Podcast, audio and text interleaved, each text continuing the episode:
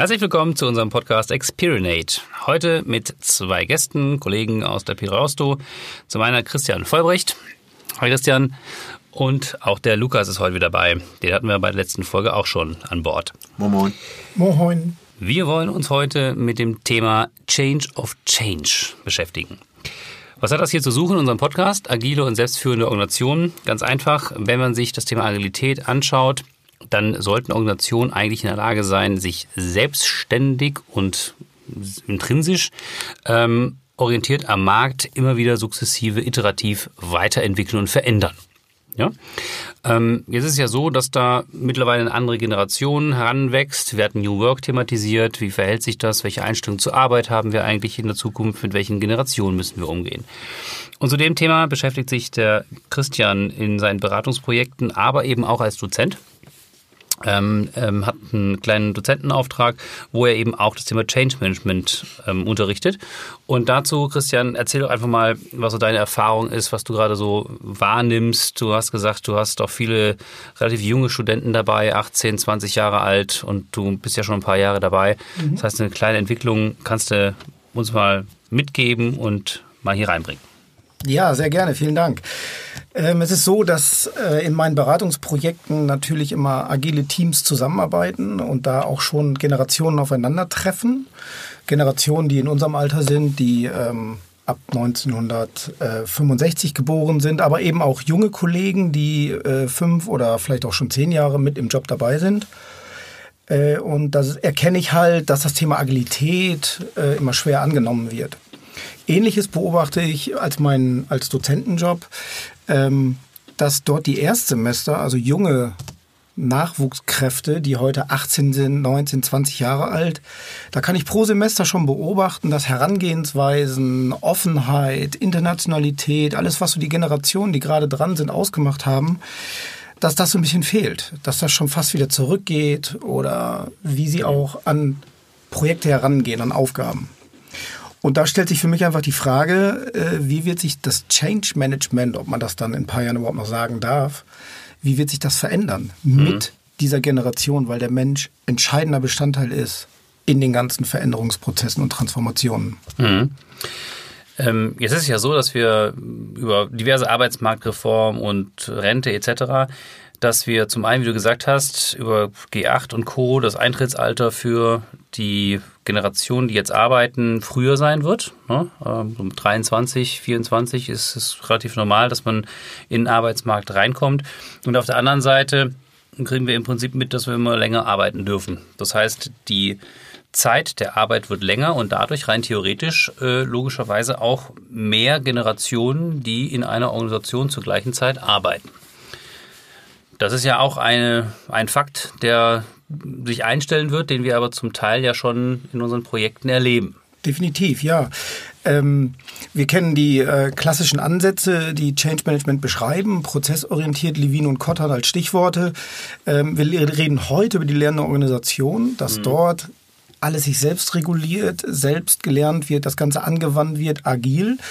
Und die Frage ist, wenn dann die Generationen, die heute noch 20 Jahre, vielleicht auch 30 Jahre mit im Unternehmen sind und die Jungen nachkommen, wie wird sich das mixen? Wie sind dann Change-Ansätze? Mhm. Was ist dann zu tun? Funktioniert das mit den Eigenschaften der eigenen, der Generation, die generisch ja beschrieben sind, mhm. nicht immer zusammenpassen, vielleicht in Jahre eingeteilt werden können?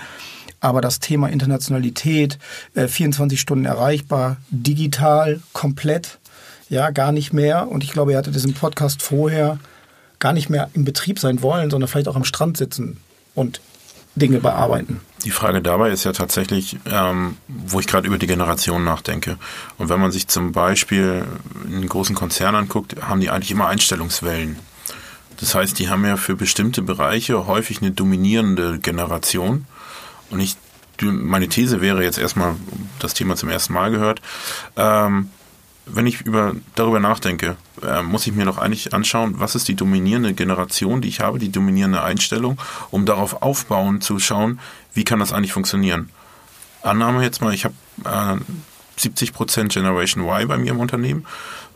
per Definition jetzt ähm, arbeitet agil, passt sich an, ähm, würde den Change von alleine durchtreiben, weil sie wertorientiert schauen, ähm, wie man sich am besten anpassen kann. Könnten die nicht die anderen, die vielleicht ein bisschen anders ticken, nicht einfach mitnehmen? Müsste man dann ähm, äh, gucken, dieses Change Management immer für die Generation optimieren? Oder gibt es wirklich dann äh, für jeden Mix ein eigenes? Ja, also eine interessante Hypothese. Ne? Da kommt, äh, könnte man ja die Analogie aufnehmen, dass man Change Management gar nicht mehr so benötigt, sondern es eigentlich viel mehr darauf ankommt, die Generation, die in einem Unternehmen zur gleichen Zeit arbeiten, managen müsste. Mhm. Ja, weil die Erwartungen und die Prägungen, die da einfach mitgebracht werden, ja durchaus unterschiedlich und oft ja divergent äh, zueinander stehen und äh, das einfach auf einen Punkt hingerichtet zu, ähm, zu orchestrieren, dass eben ein 70-Jähriger mit einem 20-Jährigen in einem Team arbeitet, das ist ja durchaus nicht trivial. Ne? Also geht es eigentlich vielleicht gar nicht mehr darum, einfach nur zu sagen, da ist vorne und so kommen wir dahin, sondern zu sagen, wie geht das denn eigentlich mit deinen eigenen individuellen Wertvorstellungen ähm, und welcher Arbeitsmodus ist dann auch der richtige für solch ein ähm, generationsübergreifendes Team?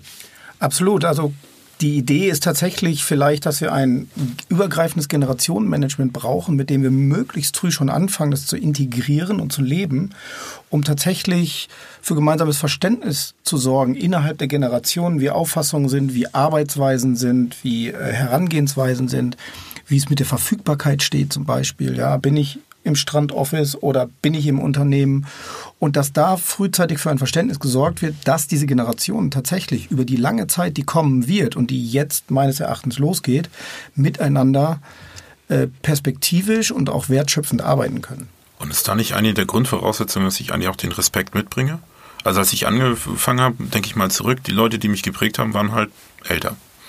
Für Berater, äh, will nicht despektierlich sein, äh, recht alt. ähm, der Punkt ist doch aber vielmehr der, dass ähm, auch eine ähm, ältere Generation, die immer so sagt, respektiere das Alter und so weiter, deren Problem, wenn man die respektiert und auch deren Wissen respektiert, haben sie auch kein Problem damit, für andere Themen der jungen Generation zu folgen. Mhm. Nehmen wir das Beispiel gerade im 20 und 70. Wenn der 20-Jährige akzeptiert, dass der 70-Jährige einfach deutlich mehr Erfahrung hat und grundsätzlich weiß, wie ein Thema, sagen wir mal, Engineering funktioniert, ist der 70-Jährige durchaus bereit zu akzeptieren, dass der andere weiß, wie Excel funktioniert. Wir hatten ja vorher äh, auch ein bisschen gesprochen, da ging es ja um Business-Knigge, erinnere ich mich. Und wahrscheinlich brauchen wir dann einfach Generation-Knigge. Ne? Also dass im Prinzip äh, vermittelt wird, auf was legt denn welches Alter oder welche Generation Wert dass man dem gegenüber auch dementsprechend sich verhält und das wertschätzt. Ähm, das ist natürlich eine höhere Komplexität, die ich eigentlich in der Organisation dann benötige. Und das müsste man ja nochmal duplizieren im internationalen Kontext, ähm, weil da wird das dann sicherlich auch nochmal anders sein. Ja. Das wird auf jeden Fall auf uns zukommen, glaube ich. Und äh, was einfach auch ausfällt, ist, ich sag mal, Lukas hat es gerade beschrieben, der Ältere, was der sagt, das zählt, da habe ich Respekt etc aber auch neue Ansätze, die da vielleicht sind, also wie jetzt gerade Agile, äh, früher war es mal Lean, in Zukunft ist es vielleicht Healthy Work oder so, ähm, dass, dass wir dafür Verständnis äh, bringen müssen und diese Konflikte, die da aufkommen, die können wir nicht länger aussitzen. Also die können nicht lange ausgesessen werden. Die müssen direkt angesprochen werden und da bedarf es eben des gegenseitigen Respekts. Absolut, also einer guten Grunderziehung, die wird deutlich wertvoller, noch wertvoller, als sie sowieso schon ist. Und äh, dass dort eben auch ein, ähm, ein Raum geschaffen wird, in dem man genau diese Dinge auch ansprechen kann und dann für das Unternehmen wieder positiv nutzt. Mhm. Beziehungsweise es nicht negativ eskalieren lässt. Also ja. Ich denke mal positiv nach vorne. äh, absolut richtig, negativ eskalierend, okay. Ähm, aber da vielleicht sogar auch Mehrwert rauszuziehen, weil das verstehe ich ja unter den modernen Ansätzen, dass dort Mehrwert rausgezogen wird, lernende Organisation, das ist alles nach vorne und positiv gerichtet. Und dass das tatsächlich, und das sehe ich wiederum als Chance für diesen Generationen-Mixed, dass das dem Unternehmen hilft und es viel stärker macht in sich und natürlich dann auch nach außen an den Markt. Ja, spannend. Mir, mir spukt gerade so im Kopf rum, wir sind ja in der Organisation auch ähm, alterstechnisch sehr, sehr unterschiedlich aufgestellt. Ne? Vom Studenten Paar 20 bis äh, zu unserem Altgesellschafter, der irgendwie 74 ist, der nach wie vor sehr aktiv ist. Und zwischendurch haben wir eben auch alles, ne? die 30, 40, 50-Jährigen. Ähm, und wie wir das eigentlich handeln. Ja? Ähm, bisher, glaube ich, gelingt uns das ganz gut, aber wenn man mal von oben drauf schaut, habe ich fast das Gefühl, wir sind uns alle sehr, sehr ähnlich von dem, was wir wollen und äh, was für Werte wir haben, etc. Ähm, von daher ist es ähm, vielleicht nochmal die, die Grundfrage auch eine, eine, ja, eine Erziehung, eine Prägungsthematik, logischerweise, aber auch ein Vermitteln von Werten, was einem wichtig ist. Ähm, und da auch als Organisation stärker hinzuschauen, dass eben dieses Thema Werte der Organisation, der Erziehung äh, einen höheren Stellenwert haben wird, als einfach, äh, wir müssen uns verändern, da ist der Markt, das ist äh, das Ziel, was wir als Unternehmung haben, sondern da einfach ein Fokus ist, die, die gemeinsamen, den gemeinsamen Kanon von Werte und Prinzipien höher zu halten, um einfach überhaupt eine funktionsfähige Zusammenarbeit zu etablieren. Ja, also ich finde, das ist nochmal ein wichtiger Punkt und ich glaube auch eine der großen Aufgaben innerhalb dieses Generationenmanagements ist es, das als Chance gesehen wird, von den Älteren tatsächlich zu lernen und es sozusagen als ein Geschenk ansehen, auch, und du sagtest es gerade mit unserem Gesellschafter, auch dort mit ihm intensiv zusammenzuarbeiten und seine Erfahrungen abzuschöpfen. Und er natürlich auch offen genug ist zu erzählen, wie es denn war ja. und was passieren kann, Erfahrungen weitergeben, die letztlich jeder selber machen muss, aber trotzdem, dass man sie vielleicht vorher schon mal gehört hat, was passieren kann. Das bedeutet aber auch, ich brauche eine Organisation, wo die Leute von sich aus bereit sind, sich zu ändern. Ja, der, genau. Der, der, die treibende Kraft eigentlich, was Christian gerade gesagt hast, geht ja ums Lernen. Ne? Also voneinander lernen, äh, vom Alter lernen, von der Jugend lernen, von der Technologie lernen etc., um einfach seinen eigenen Horizont zu erweitern. Und ich glaube, das ist vielleicht auch schon eine Gemeinsamkeit, äh, die wahrscheinlich bei uns stark vorhanden ist. Ähm, und vielleicht muss da nochmal jede Organisation hinschauen, was denn sozusagen der gemeinsame Nenner über die Generationen hinweg ist, ne? um dieses Miteinander gestalten zu können. Das würde bedeuten, wenn ich eine Organisation habe von Leuten, die nicht lernen wollen und sich nicht weiterentwickeln wollen, die werden dieses Problem schwer auflösen können. Ja, das würde ich damit nicht sagen. Ich glaube, das ist ein Element davon, was verbinden kann. Vielleicht gibt es auch andere Elemente, die generationenübergreifend verbindend sind. Ja? Weil ich glaube, das ist auch ein Pfad der Erkundung, wo man einfach hinschauen muss. Also ich, ich finde ja ein ganz spannendes, praktisches Beispiel vielleicht einfach. Also ich nehme jetzt mal die Generation Z, die also digital unterwegs sind, die nur aufs Handy gucken und wir kennen das vielleicht alle vom Armbrottisch, ja, bis dann mal die Handys vom Tisch sind. Ist das bei euch so? Das ist abgeschafft worden, aber ich beobachte es uns ja auch bei uns, wenn wir beim Abendessen zusammen sind, mhm. in unserem Business Lunch oder wo auch immer, das Handy liegt immer auf dem Tisch, ja. Also gut, man ist da irgendwie immer online. Ich persönlich bin ein Freund des gepflegten Gespräches und ich brauche kein Telefon. Jetzt treffen diese beiden Generationen aufeinander. Ja, dass beide da das Verständnis direkt entwickeln und sagen, okay, wir einigen uns jetzt auf etwas, bauen Handypausen ein oder so, aber so ist das Verständnis schon mal füreinander da, tatsächlich miteinander zu arbeiten und auch miteinander zu kommunizieren. Mhm. Das stimmt. Ich wurde auch schon von anderen Kollegen darauf angesprochen, alle älter, aber wo die gesagt haben, das Gespräch zählt halt erstmal mehr als das Handy und pack es weg. Wenn du halt mit dem Handy rumspielen willst, dann tu das, aber dann reden wir halt nicht. Also entweder oder. Und das ist, glaube ich, ähm, einer der Grundpfeiler. Man muss in der Kommunikation, wie auch immer, die Aufmerksamkeit demjenigen einmal widmen. Da muss man einfach mal mhm. akzeptieren, dass man nicht mit jedem reden kann.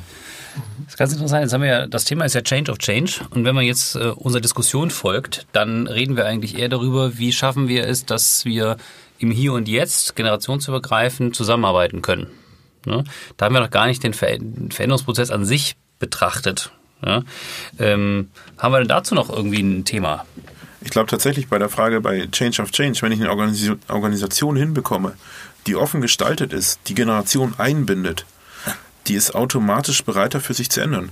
Weil mhm. sie halt eine gesunde Gruppe ist, ähnlich einer Familie jetzt mal übertrieben. Mhm. Nämlich das erste Mal, wo ich es hinkriege, generationenübergreifend Leute mit einem gemeinsamen Zweck zusammenzukriegen, mhm. die auch einen gemeinsamen Sinn verfolgen. Und ich glaube, wenn man mit guten Argumenten kommt und sagt, wir müssen uns ändern, weil die Kunden rennen uns sonst weg, ist dieser Gruppe durchaus, äh, hat sie einen gewissen, eine gewisse intrinsische Motivation, dem zu folgen. Mhm. Ich glaube tatsächlich in so einer Gruppe, wenn sie funktioniert, ist ein Change einfacher zu argumentieren. Vorausgesetzt, er ist sinnvoll. Du sprichst mir aus dem Herzen, Lukas. Meine Argumentation ist ja immer, dass ich bei einer Organisation sage, die Veränderungsfähigkeit ist eigentlich der größte Erfolgsfaktor, den eine Organisation eigentlich langfristig aufbauen kann.